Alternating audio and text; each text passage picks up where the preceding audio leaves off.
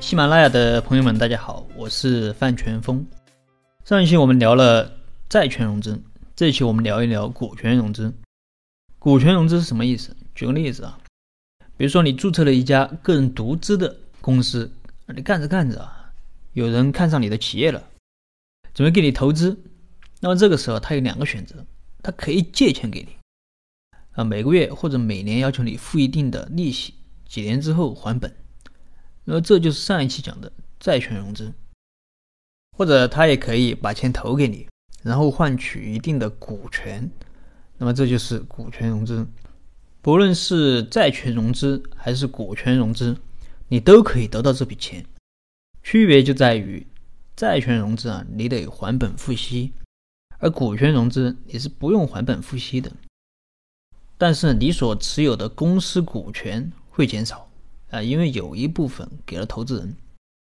股权融资一般有两种形式，一种是增资扩股，一种是股权转让。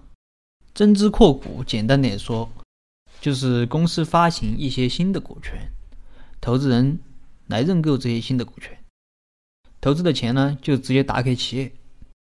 那么股权转让就是不发行新股权，投资人是直接购买原股东的股权。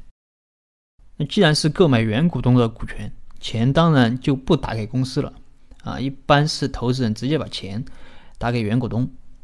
举个例子，比如说老王去投资一家企业，如果是以增资扩股的方式，那么企业需要新增，比如说二十万的注册资本，然后这二十万的注册资本由老王来认购，认购后把这二十万打到公司账上。当然，你说这二十万的注册资本是不是靠二十万现金就能认购？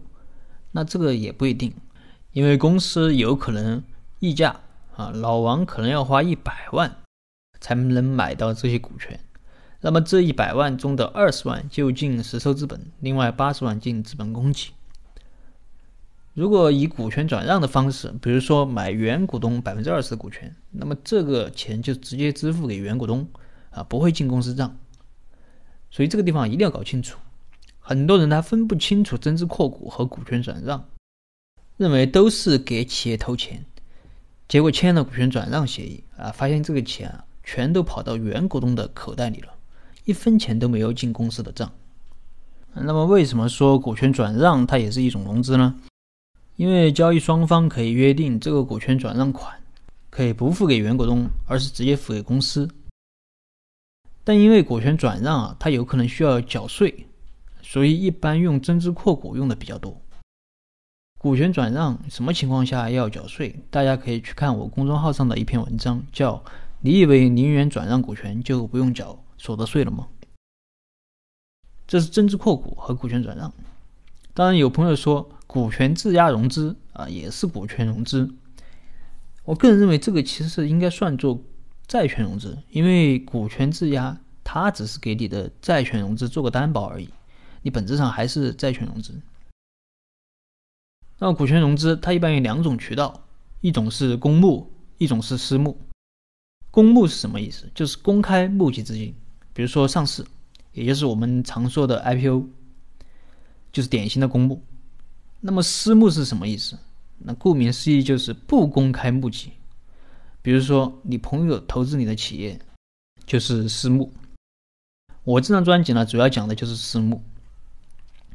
股权融资和债权融资比有什么优点和缺点呢？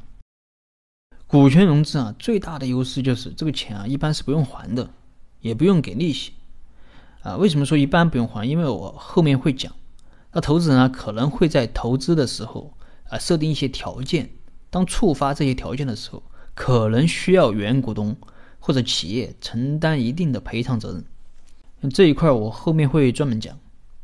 那股权融资它的缺点。啊，其实也很明显，因为它会稀释创始股东的股权。如果股权设计的不好，很可能导致创始人失去对企业的控制。资本市场上有太多这样的故事了，我后面也会专门的和大家分享。那么这就是今天的分享。如果你有什么疑问，你可以添加我的微信或者给我留言，我们再深入沟通。